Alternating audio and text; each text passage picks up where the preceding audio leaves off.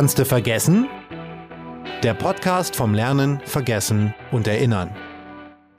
Herzlich willkommen zu einer neuen Folge von Kannst du vergessen, dem Podcast über das Lernen, Vergessen und Erinnern. Mein Name ist Rainer Holl und ich freue mich, euch heute wieder begrüßen zu dürfen nach einer kleinen Winterpause. Verzeiht uns, dass wir etwas länger gebraucht haben. Jetzt im Frühling sind wir wieder aufgetaut und endlich wieder für euch da mit fantastischen Gästen und einer wirklich tollen neuen Folge. Ihr wisst, ihr seid hier beim Extinktionspodcast des Sonderforschungsbereichs 1280 der Ruhr-Universität Bochum. Eine internationale Drehscheibe für die kognitiven Neurowissenschaften. Wir haben hier Weltklasse-Wissenschaftlerinnen und Wissenschaftler, die jeden Tag daran arbeiten, die Geheimnisse des Gehirns zu entschlüsseln. Und in unserem Podcast stellen wir euch eben diese Forscherinnen und Forscher vor. Wir zeigen euch, wie sie arbeiten, wir geben euch Einblicke in den wissenschaftlichen Alltag und natürlich ofenfrische Erkenntnisse über das Gehirn Gehirn. Wie wir lernen, wie wir fühlen, wie wir verlernen, wie wir denken, wie wir erinnern. Ja, und das mache ich heute auch mit zwei fantastischen Gästen hier im Studio. Ich freue mich über Jonas Rose und Roland Pusch.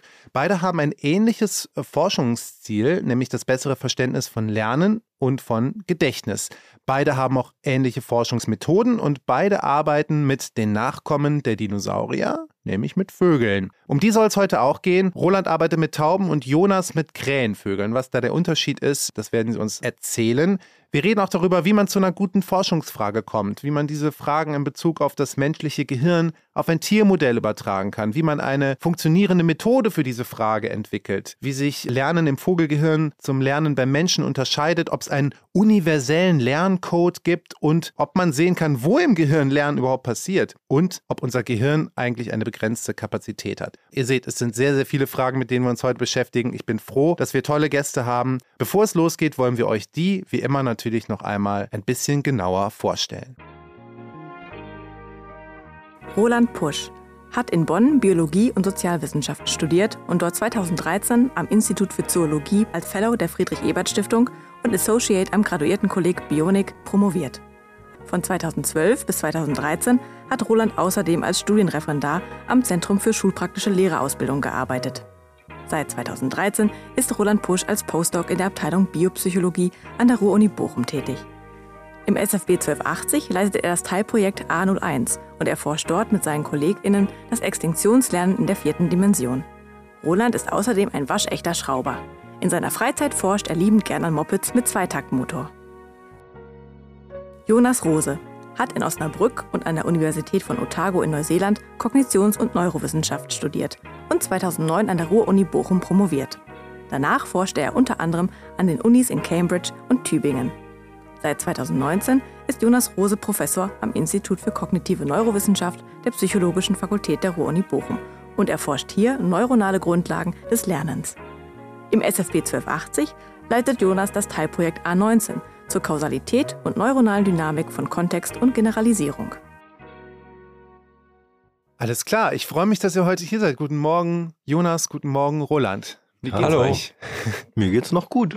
Mal gucken, was du mit uns anstellst. Genau, eigentlich geht es mir auch noch gut. Noch geht's euch gut. Ich weiß nicht, was ihr gehört habt über diesen Podcast, aber ihr müsst keine Sorgen haben. Ihr kommt heil wieder hier raus. Ihr seid, so viel kann man, glaube ich, vorab schon mal sagen, jetzt aber nicht das erste Mal irgendwie äh, zusammen in einem Raum, um euer, über euer Thema zu sprechen. Ihr, ihr arbeitet äh, im wissenschaftlichen Alltag öfters mal zusammen, oder? Genau. Also unsere Arbeit berührt sich stark. Wir haben ähnliche Probleme. Wir brauchen ähnliche Techniken. Wir kollaborieren. Die Arbeitsgruppen kollaborieren stark. Und ich würde sagen, wir tauschen uns mehrmals die Woche aus. Wir lehren auch gemeinsam. Also es gibt sehr viele Berührungspunkte in der Arbeit bei uns beiden. Roland wird das unterschreiben. Auf jeden Fall. Da kann man auch eigentlich nichts mehr hinzufügen, um ehrlich zu sein. Okay, ich glaube, das werden die äh, regelmäßigen Hörerinnen und Hörer des Podcasts ja auch schon äh, wissen, dass hier alles sehr stark vernetzt ist. Darum soll es heute auch so ein bisschen gehen, eben wo eure Arbeit sich überschneidet, aber eben auch wo Unterschiede sind. Ich möchte mal einsteigen bei dir, Jonas. Ich finde es immer wieder beeindruckend bei den Forscherinnen und Forschern, die hier am SFB dann landen und hängen bleiben, was die teilweise für Vitae haben, sagt man, glaube ich.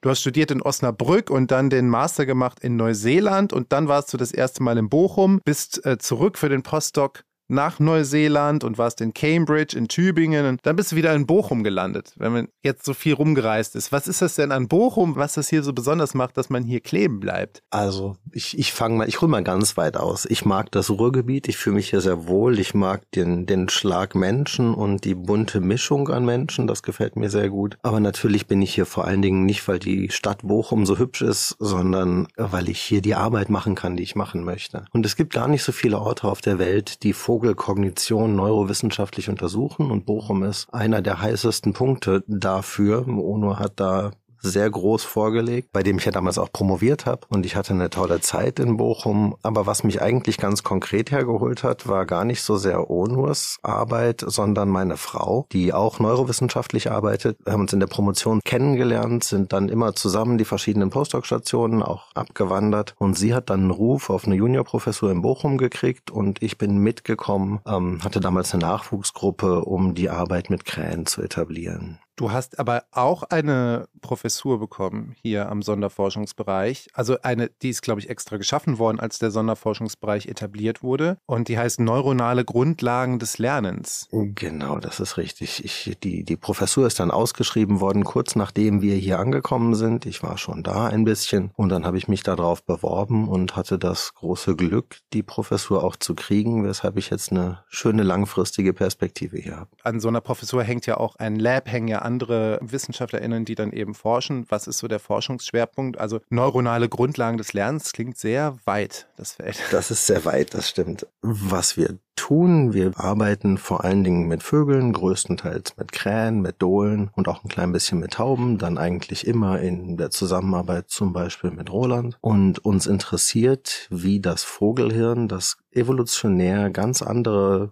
Wurzeln hat als das Säugerhirn, ganz anders aufgebaut ist, trotzdem ähnliche Intelligenzleistungen hervorbringt. Und Lernen ist ein Bereich, der dann natürlich ganz wichtig ist. Wir arbeiten zu einem sehr großen Teil am, am, Arbeitsgedächtnis. Das ist ein Gedächtnissystem, das wir benutzen, um uns Kurzinformationen zu merken, aber auch diese Informationen zu bearbeiten. Hm. So der RAM-Speicher des Gehirns. Der RAM-Speicher könnte man sagen, genau. Roland, du bist allgemein an der Frage interessiert, wie das Gehirn cleveres Verhalten produziert, was ja dann wahrscheinlich auch einen evolutionären Vorteil hat und so entwickeln sich ja auch Lebewesen eben immer weiter. Ich bin bekannt dafür, immer sehr basale Fragen zu stellen, um erstmal äh, zu verstehen, was genau das alles bedeuten soll. Was ist denn überhaupt cleveres Verhalten? Langfristig evolutionär kann man dann ja sagen, das Verhalten hat sich als clever herausgestellt. Kurzfristig finde ich es vielleicht clever, wenn ich mir jetzt ganz viele Chips reinfahre, weil es mir dann besser geht. Wie definiert man das eigentlich? Also das ist schon richtig mit den Chips und das clevere Verhalten, das mag evolutiv erfolgreich sein, man kann sich aber auch sehr stark spezialisieren, ohne jetzt sonderlich clever zu sein. Wenn sich jetzt aber deine Umwelt permanent ändert, die Chips stehen morgen woanders. Hm. Oder du müsstest die jetzt irgendwie besorgen gehen. Du musst in den Supermarkt gehen und die kaufen. Du weißt aber überhaupt nicht, wo der Supermarkt ist. Du musst dir das erschließen. Du musst anhand von Umweltinformationen irgendwie rauskriegen, wo sind die Chips. Weil die Chips sind super. Die belohnen mich die machen mich stark, damit kann ich mich besser reproduzieren. Und wenn du so clever bist und weißt, wo die Chips sind, dann hast du den evolutiven Vorteil. Wenn die immer an derselben Stelle sind und da ändert sich nichts dran, dann kannst du dich auch so auf die Chips spezialisieren, da brauchst du nicht clever sein. Ne? Du musst nur einfach daran kommen. Aber in einer sich immer ändernden, wandelnden Welt, da ist Cleverness eigentlich schon ganz wichtig und dann ist die auch vorteilhaft ich weiß nicht, ob das jetzt ein guter Vergleich ist, aber es ist ja zum Beispiel nicht clever, wenn man jetzt abhängig wäre von Drogen. Das ist wahrscheinlich keine gute Sache. Aber wenn ich diese Abhängigkeit hätte, dann müsste ich wahrscheinlich sehr viel Cleverness an den Tag legen, um da immer wieder ranzukommen. Ja, ich denke, ein großer Teil deines Suchtverhaltens besteht darin, eine Beschaffung äh, ja. zu realisieren. Gerade arbeitest du ja einem Projekt äh, zu einem Phänomen, das heißt Renewal, also Erneuerung. Was genau hat es damit äh, auf sich? Was habt ihr da untersucht? Ja, da kann man zum Drogenbeispiel zurückkehren. Ähm, das machen wir wahrscheinlich gleich. Ja, also da geht's natürlich um Extinktionslernen, das ist klar. Also wir haben den Tauben etwas beigebracht, in einem ganz einfachen Lernparadigma, was die Tiere auf täglicher Basis machen. Und ab einem gewissen Punkt, wenn die das gut können, dann wird eine Leistung, die die Tiere innerhalb dieses Paradigmas erbringen, nicht mehr belohnt. Und dieser Prozess die machen ganz normal ihre Lernaufgabe und auf einmal gibt es dafür kein Futter mehr, keine Chips mehr. Und das finden die Tiere irgendwie blöd und hören dann mit ihrem Verhalten auf. Jetzt könnte man natürlich sagen, okay, die verlernen das. Die vergessen auch, was die dann vorher gemacht haben, weil die zeigen das Verhalten nicht mehr. Auf der reinen Verhaltensebene würde man das jetzt so schließen. Aber, und das ist eben genau dieser Renewal-Effekt, es besteht die Möglichkeit, dieses ehemals konditionierte, gelernte Verhalten wieder hervorzurufen. Das macht man meistens über Kontextwechsel, so nennt man das, über die Umgebung. Und dann zeigt sich dieses konditionierte Verhalten sofort wieder. Das heißt, das ist nicht weg sondern man hat nur gelernt, es zu unterdrücken. Jetzt nochmal zurück zu dem Drogenbeispiel. Das, was du dann äh, da lernst und äh, deine Suchterfahrung immer in einem Kontext durchführst und du wirst zum Beispiel therapiert in einem anderen Kontext, in einem Therapiesetting und kehrst zurück zu deinem Ort, wo du deine Sucht normalerweise befriedigt hast, dann ist die Häufigkeit der Rückfälligkeit natürlich extrem hoch. Und genau das wäre jetzt so ein Negativbeispiel von Renewal. Und um den Prozess zu verstehen, machen wir unsere Arbeit. Ich finde es total interessant, dass ihr diese Forschungsfrage dann habt, der ihr nachgeht und du hast gerade schon relativ genau eigentlich erklärt, wie dann dieser ähm, Versuch abläuft, also mit welcher Methode ihr dann euch dem annähert. Und diesen Prozess will ich mit euch mal ganz kurz besprechen, denn wir wollen ja eigentlich was über, über das menschliche Gehirn herausfinden oder sagen wir mal über Lernen, Gedächtnis an sich. Erstmal vom Mensch ausgehend. Und jetzt forscht ihr beide mit Tieren, respektive mit Vögeln. So, vielleicht müssen wir da mal ganz kurz erklären, Jonas, du hast es auch schon angedeutet, dass sich das Gehirn von Vögeln sehr unterscheidet von unserem Gehirn. Vielleicht mal erklären, warum mit Vögeln ausgerechnet, warum das ein gutes Modell ist, wie man so schön sagt.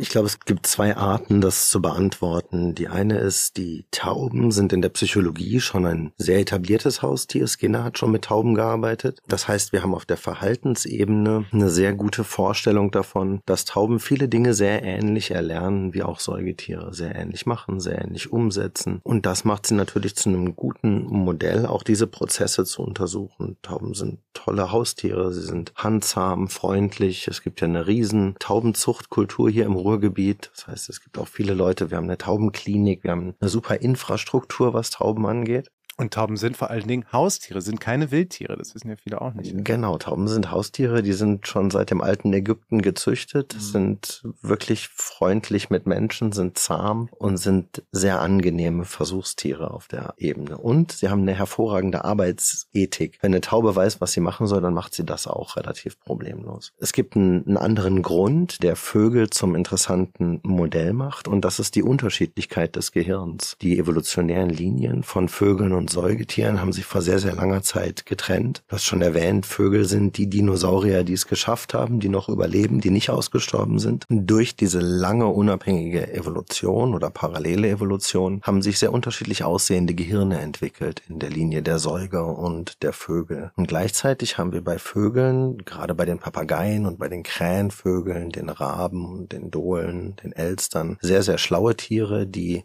höhere kognitive Intelligenzleistungen hervorbringen als die meisten Säugetiere. Und wir können daraus schließen, dass diese Leistungen sich wahrscheinlich parallel entwickelt haben in dem anders aufgebauten Gehirn, sodass wir zwei verschiedene Gehirntypen haben, die die gleichen Leistungen hervorbringen, aber sehr unterschiedlich aussehen und eine andere evolutionäre Geschichte haben. Und das ermöglicht uns wieder Allgemeinheit von Prinzipien zu überprüfen. Weil wenn das in unserer Linie funktioniert und in derer Linie nicht anders funktioniert, dann ist es ein universelles Prinzip. Prinzip sozusagen. Genau, dann ist es wahrscheinlich ein universelles Prinzip, weil beide Linien das nicht von einem gemeinsamen Vorfahren ererbt, sondern unabhängig entwickelt haben. Und wenn wir Unterschiede finden, dann wird es gerade spannend, dann können wir unsere im Säuger etablierten Modelle auch überprüfen und in Frage stellen. Ein Blinddarm muss ja nicht in jedem Darm da sein. Das mhm. ist nur bei uns so ein evolutionäres Überbleibsel, das wir noch haben, aber erklärt natürlich nicht die Funktion des Darms. Halt also fest, Tauben sind nicht die Ratten der Lüfte, sondern die Affen der Lüfte vielleicht.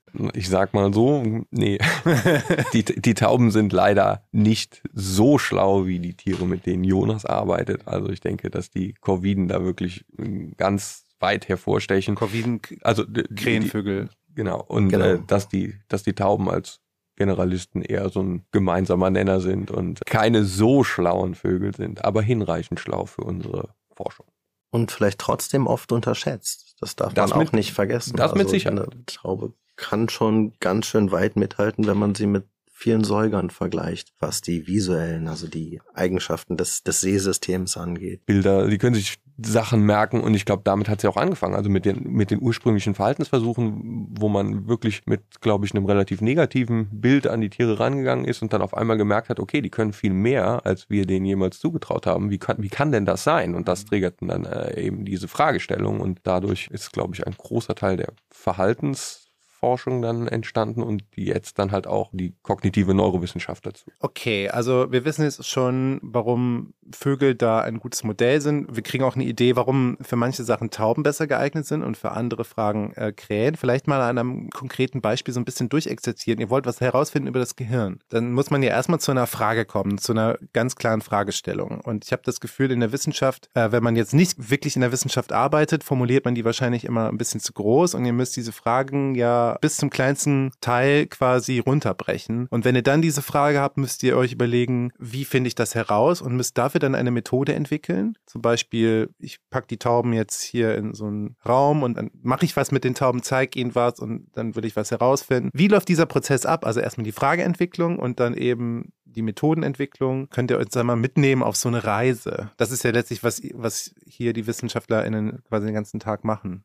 Ich versuche das mal so ein bisschen historisch aufzuzäumen. Wir haben ja gerade gesagt, man ist immer davon ausgegangen, dass das Tauben gar nicht so schlau sein können, Vögel generell nicht so schlau sein können. Und das kommt historisch daher, dass man dachte, die evolutionäre Nähe zum Menschen bestimmt, wie intelligent ein Tier sein sollte. Vögel sind weit weg, also müssen Vögel blöd sein. War so die, die Grundannahme und dazu hat gut gepasst, dass das Gehirn anders aussah und man davon ausgehen konnte oder ausgegangen ist, dass sich viele Strukturen in den Vögeln noch nicht entwickelt haben, die sich in den Säugern bereits entwickelt haben, die dann die Grundlage für intelligentes Verhalten binden. Dafür, dass dass dieses Bild sich ändern konnte, musste erstmal sehr lange und sehr gründlich untersucht werden, was für Intelligenzleistungen Vögel eigentlich hervorbringen können. Zum Beispiel Werkzeuge können Krähenvögel gebrauchen. Sie können sich im Spiegel erkennen. Tauben haben so ein orthografisches und so ein Symbolverständnis. Also es gibt sehr, sehr, sehr viele Studien. Das Ziel der Studien war eigentlich immer zu zeigen, kann diese Spezies das? Kann mein Vogel das, was ein Primat kann, ein Menschenaffe kann oder nicht? Und die Antwort war dann sehr, sehr oft, ja, die können können das auch, die können das sehr gut. Sobald dieser Schritt gemacht war, konnte man dann anfangen, und das sind Sachen, die, die mich stark umgetrieben haben in, in meiner Nachwuchsgruppe, sich einen elementaren Bestandteil von intelligentem Verhalten rauszupicken. Zum Beispiel bei mir ist es jetzt das Arbeitsgedächtnis. Wenn ich was Schlaues mache, dann muss ich dieses Gedächtnissystem haben und das dann mit neurowissenschaftlichen Methoden zu vergleichen zwischen den Vögeln und Säugern. Ich habe früher auch mit Affen gearbeitet. Das heißt, ich habe eine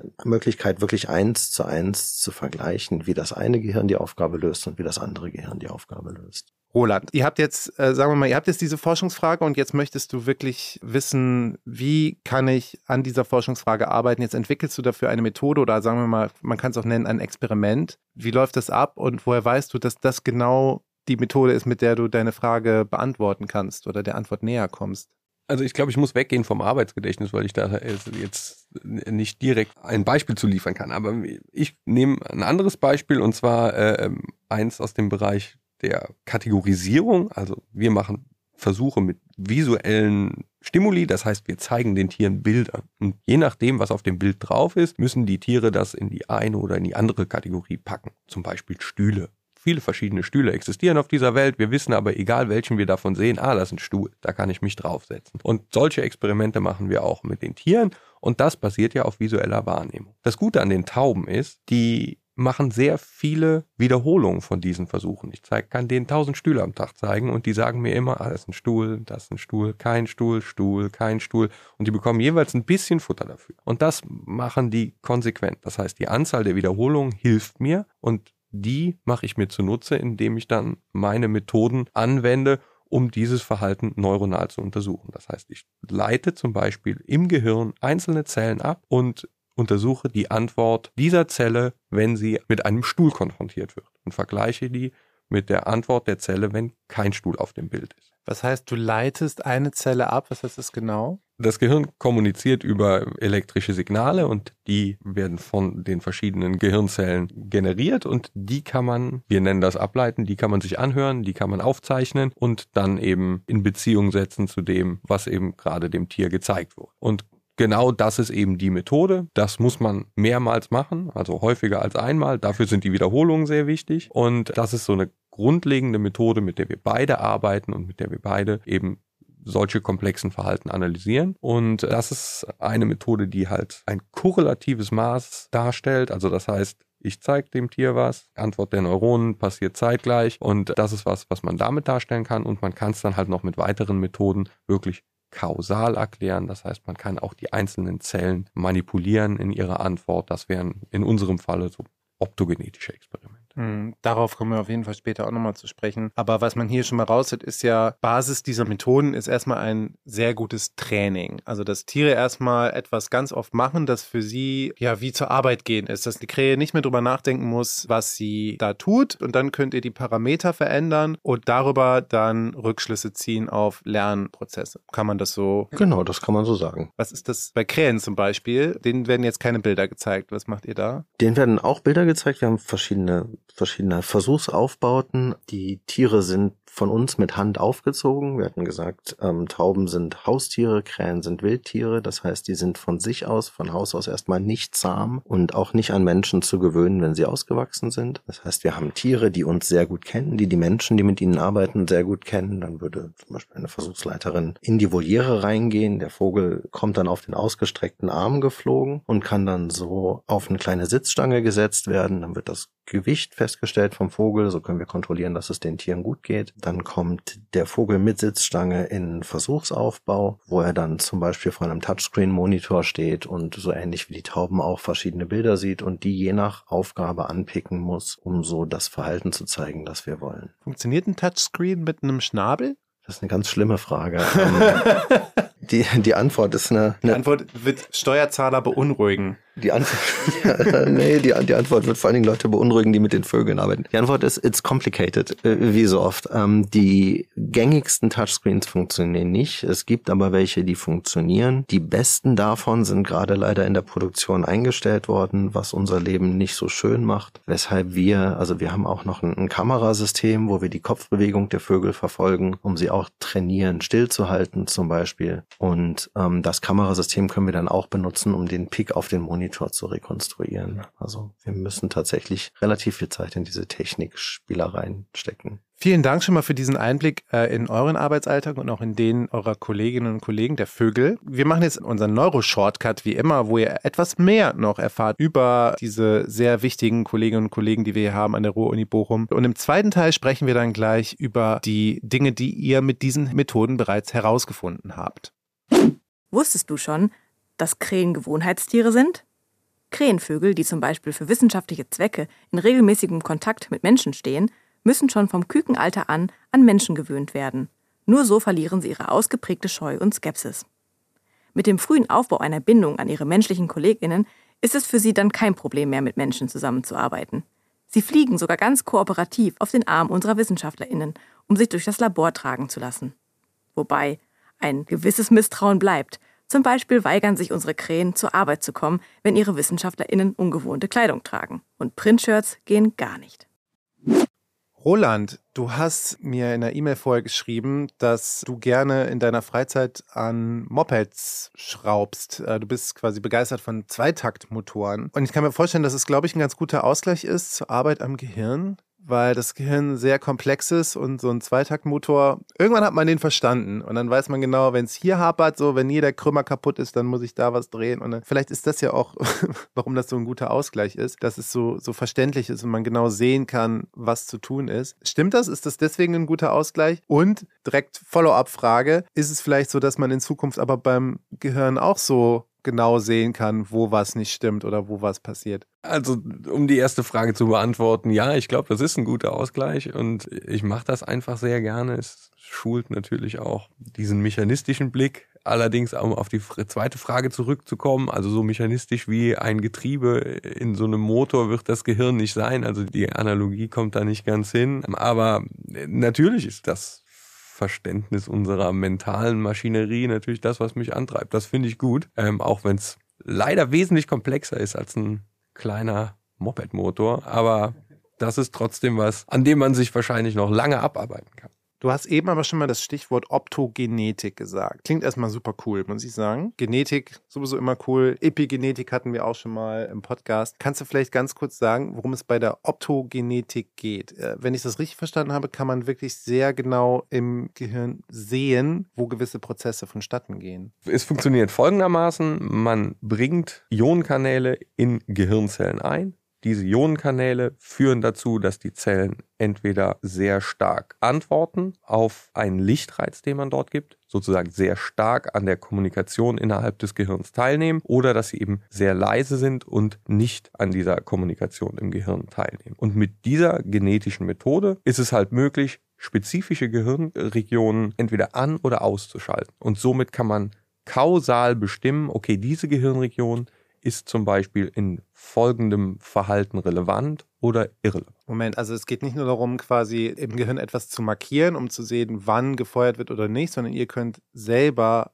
an- und ausschalten, gewisse Teile des Gehirns. Exakt. Das funktioniert über Licht. Also diese Ionenkanäle, die man dort einbringt, die kann man an- oder ausschalten. Also Optogenetik funktioniert mit Licht. Es gibt auch Chemogenetik, das funktioniert dann mit chemischen Stoffen. Aber wir schalten mit Licht Zellen an oder aus. Und das führt eben dazu, dass die Funktion dieser Zellen klar und eindeutig beschrieben werden kann. Das klingt ziemlich beeindruckend, muss ich sagen. Das klingt schon nach Zukunft irgendwie und aber auch minimalinvasiv, oder? Ist es kann man das, weil Licht, also, oder was ist ein Ionenkanal? Ja, Moment, das, also minimalinvasiv kann man jetzt in dem Sinne nicht sagen, weil man muss ja dieses genetische Material erstmal in das Gehirn einbringen. Das wird über virale Vektoren, gentechnisch veränderte Viren gemacht und da ist eben die Erbinformation drin, die dann in die Zellen eingebracht wird. Die wird dann abgelesen und diese Ionenkanäle werden dann von der Zelle hergestellt und in die Membran eingebaut. Und dann muss man einen sehr feinen Lichtleiter, ein Glasfaserkabel ins Gehirn einbringen und damit kann man eben ganz spezifisch diese Ionenkanäle an- und ausschalten. Krass. Wird es möglich sein, Extinktionslernen noch besser zu untersuchen? Also wenn etwas umgelernt oder neu gelernt wird, also diese Prozesse noch genauer zu beschreiben? Also macht ihr das jetzt gerade schon im, im, im Bezug auf eine Forschungsfrage oder auf eine... Genau, es gibt mehrere Projekte innerhalb des SFBs, die auf dieser Methode basieren ähm, und gemeinsam mit den Kolleginnen und Kollegen arbeiten wir genau an diesen spezifischen Fragen des Extinktionsverhaltens. Zum Beispiel ist eine Frage, wie wird diese Umgebung, in der die Tiere das Experiment machen, genau im Gehirn abgelegt? Also mhm. wie wird das verarbeitet? Und jetzt kann man natürlich zum Beispiel zu diesen Zeitpunkten exakt verschiedene Gehirnteile über diese optogenetische Manipulation anschalten oder ausschalten, um dann zu kontrollieren, was passiert, wenn eben an oder aus ist. Können die Tiere das immer noch lernen? Können die was nicht mehr lernen? Also man kann diese verschiedenen Situationen gegeneinander ausspielen. Und das Schöne ist, da wir in der Lage sind, das Licht eben an und auszumachen, können wir das innerhalb einer Verhaltensuntersuchung durchführen und das Tier testet sich sozusagen selbst. Also man kann beide Konditionen innerhalb eines Tieres untersuchen und das ist natürlich einfach ein sehr starkes Argument. Es klingt trotzdem nach einem langen Trial-and-Error-Prozess. Es gibt ja viele Regionen im Gehirn und viele Orte, wo man äh, Licht an- und ausschalten kann. Und es ja, dauert ja, wahrscheinlich lange, um da irgendwie zu einem Ziel zu kommen. Äh, genau, aber es gibt natürlich auch Vorarbeiten, äh, auf die man aufbauen kann. Und man hat natürlich schon ein Verständnis, welche Regionen jetzt für verschiedene Aspekte eben dieses Lernens verantwortlich sind. Insbesondere wenn man eben das Ganze auf visueller Basis macht, dann weiß man schon, der visuelle Pfad, der, der wird was damit zu tun haben und es gibt ein Entscheidungsverhalten. Auch da sind die Gehirnregionen klar. Man fängt da nicht irgendwie äh, bei Adam und Eva an und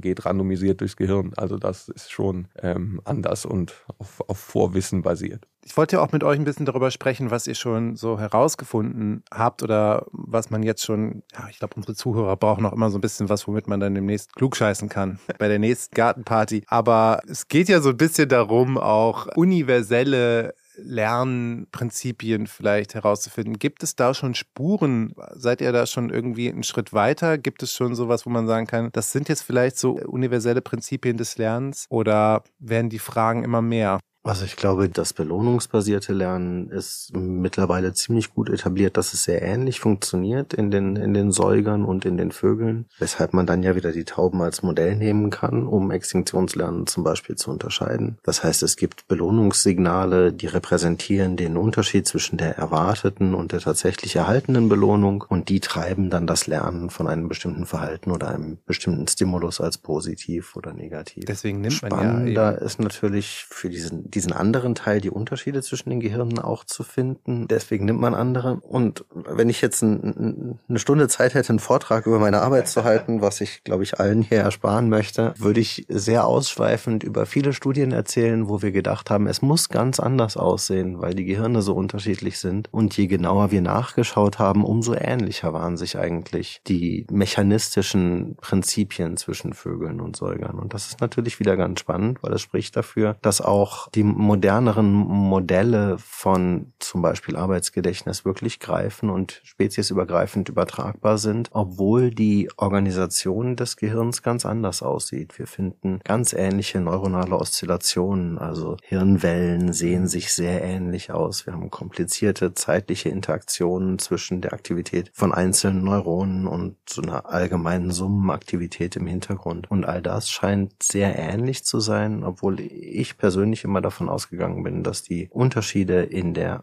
Anatomie auch zu größeren funktionellen Unterschieden führen müssten. Sieht so aus, Daten aus Onos-Gruppe zeigen, als wäre das Vogelhirn hat zwar nicht die Großhirnrinde, die geschichtet ist, den Cortex, aber trotzdem scheinen die Schaltkreise, die man da drin findet, sehr ähnlich zu sein, auch wenn sie anatomisch wieder ganz anders aussehen. Und das ist vielleicht was für die Gartenparty, ne? Es ist nicht die, es ist nicht die räumliche Struktur, wie Dinge angeordnet sind, sondern es ist eher die Verbindung zwischen den Zellen und das Verschaltungsbild, was Also die, die Kognition ausmacht. wie es kommuniziert wird im Genau, genau. Okay. Wie man das anordnet, ob man das jetzt übereinander stapelt, ob man das jetzt nebeneinander macht, ob man das irgendwie randomisiert im Raum verteilt, das scheint irgendwie nachrangig zu sein, solange alle Player mit ausreichender Potenz beteiligt sind, kommt es dann eben zu diesem Verhalten. Und die Vögel haben es einfach anders gemacht als die Säuger und scheinen aber zum selben Ziel gekommen zu sein. Und Und sind ja evolutiv auch erfolgreich. Also Ja, sehr. sehr. Ja. Also ich glaube, beide Gruppen umspannen den Globus, sind eigentlich auch denselben Evolutionsdrücken ausgesetzt. Also das führt eben dazu, dass die sich in einer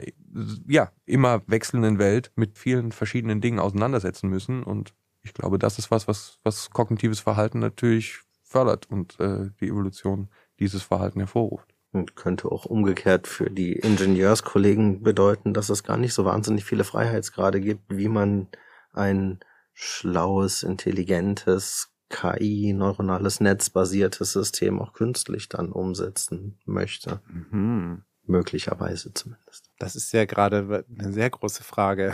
Die ich zum Glück nicht beantworten muss. Ähm, aber ihr habt auch äh, zum Arbeitsgedächtnis, wie du gesagt hast, geforscht. Und ähm, da gab es ja ein interessantes Paper, dass unser, korrigier mich, wenn ich falsch liege, dass unser Arbeitsgedächtnis oder das der Vögel sehr begrenzt ist. Und das hat mich auch so ein bisschen erinnert eben an, an die Computeranalogie. Da, da muss zum Beispiel jetzt gar nicht der Arbeitsspeicher, sondern sagen wir mal der, der Cache, also so ein Speicher direkt hinterm Prozessor sitzt, ist sehr, sehr klein, aber der Durchsatz ist sehr, sehr hoch. Was habt ihr da herausgefunden über das Arbeitsgedächtnis der Vögel? Arbeitsgedächtnis ist immer begrenzt, auch im Menschen. Wir können uns nicht mehr als so ungefähr vier Informationshäppchen gleichzeitig merken. Das klingt vielleicht ein bisschen kontraintuitiv, aber so dass das klassische Beispiel war immer, man geht zum Telefonbuch, merkt sich kurz eine Telefonnummer und läuft dann in den anderen Raum, wo das Telefon steht, um dann da die Nummer zu wählen Ja. und sagt sich in der Zeit immer aktiv diese Nummer auf. Und das ist genau dieses System, was so begrenzt ist. Wenn dann zwischendurch der Dreijährige reinkommt und auch Zahlen aufsagt oder man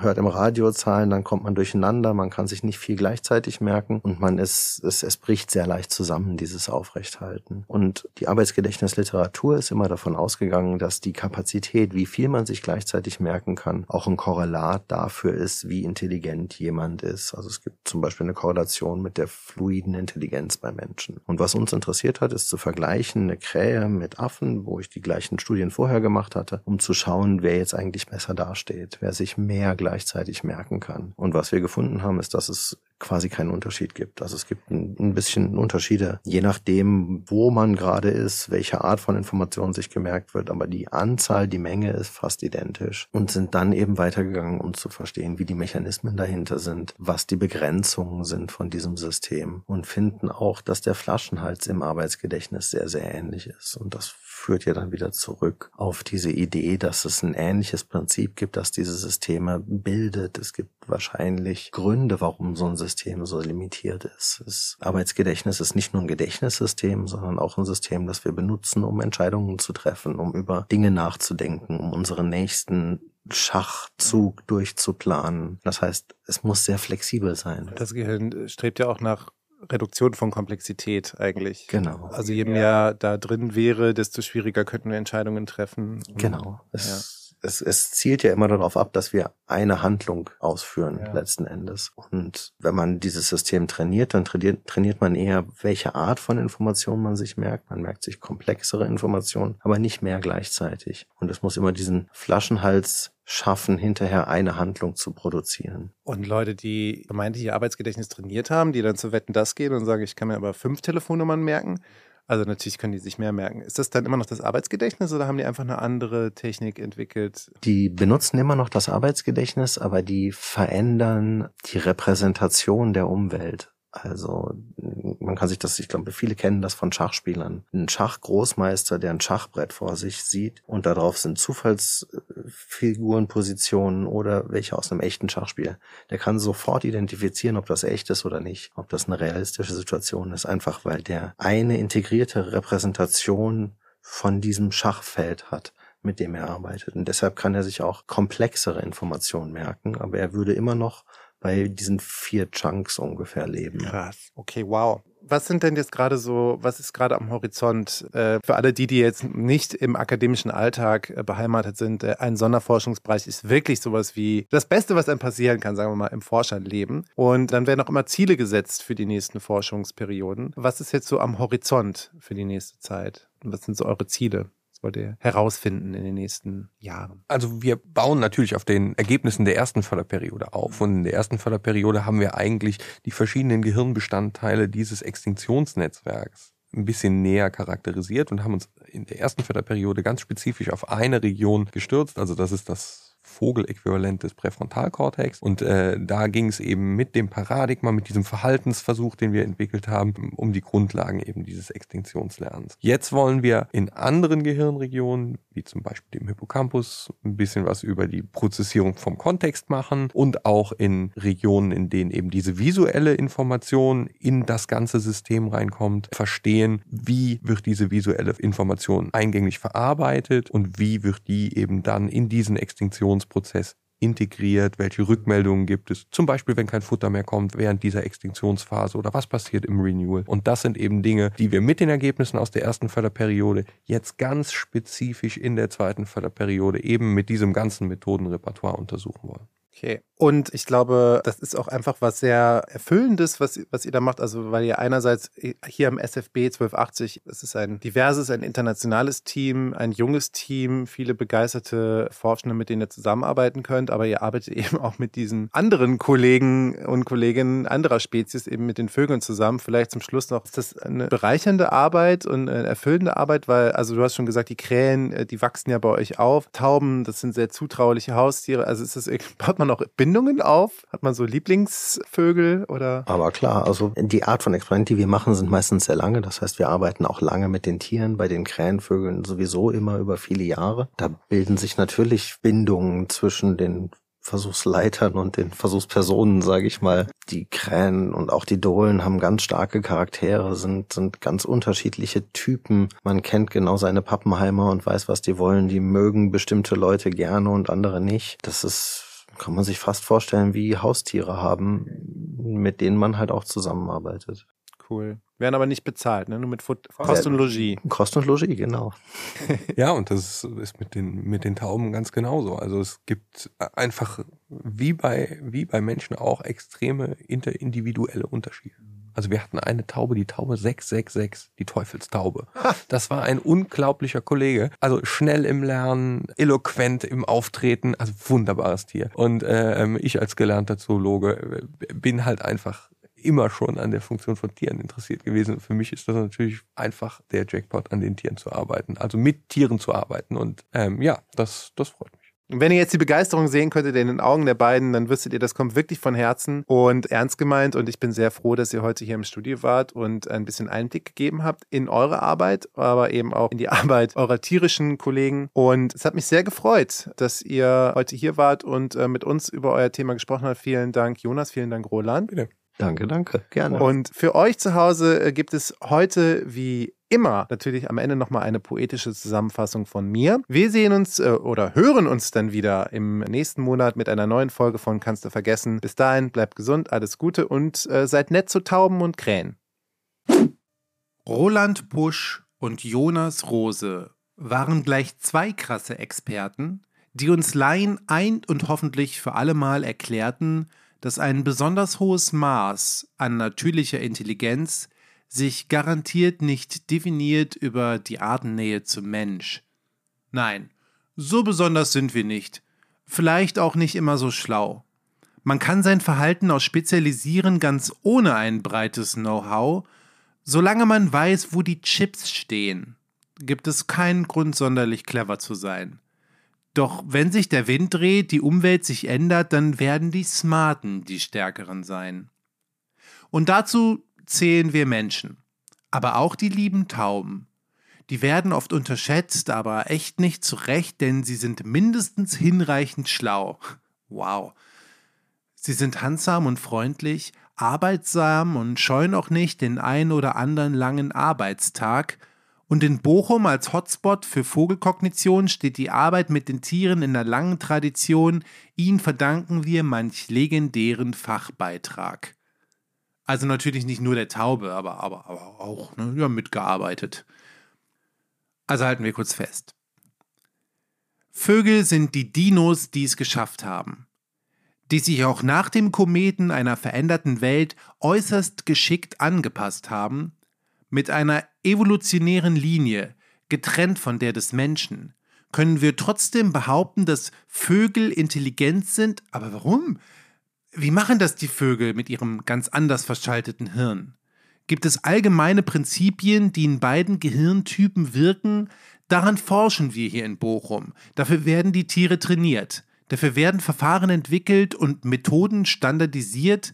Dann wird ein Verhalten erlernt und danach internalisiert, sodass die Tiere dann instinktiv handeln, sozusagen automatisiert. Dann wird das Verhalten abgerufen und tausende Male probiert bis sich dann ganz plötzlich beim tausend und ersten Mal ein kleines Detail variiert, wie sich das Verhalten dann ändert, wird genauestens analysiert. Und auch im Gehirn wird geschaut, was passiert und aktive Bereiche markiert. Wir können sogar Zellen mittels Lichtstrahlen steuern. Wir können bestimmen, ob Areale lieber schlafen oder feuern und können dann letztlich einzelne Funktionen beschreiben. Das klingt zwar echt krass und nach spaßigen Zeiten, aber sind wir mal ehrlich.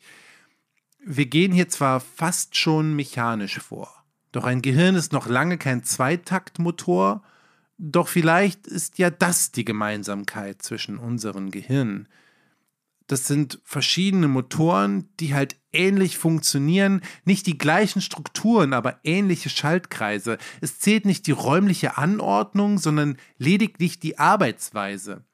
Ja, und um die besser zu verstehen, gibt es noch viel zu erforschen. Und solange das so bleibt, kommen unsere Tauben und Krähen im Namen des Fortschritts weiter jeden Tag zur Arbeit.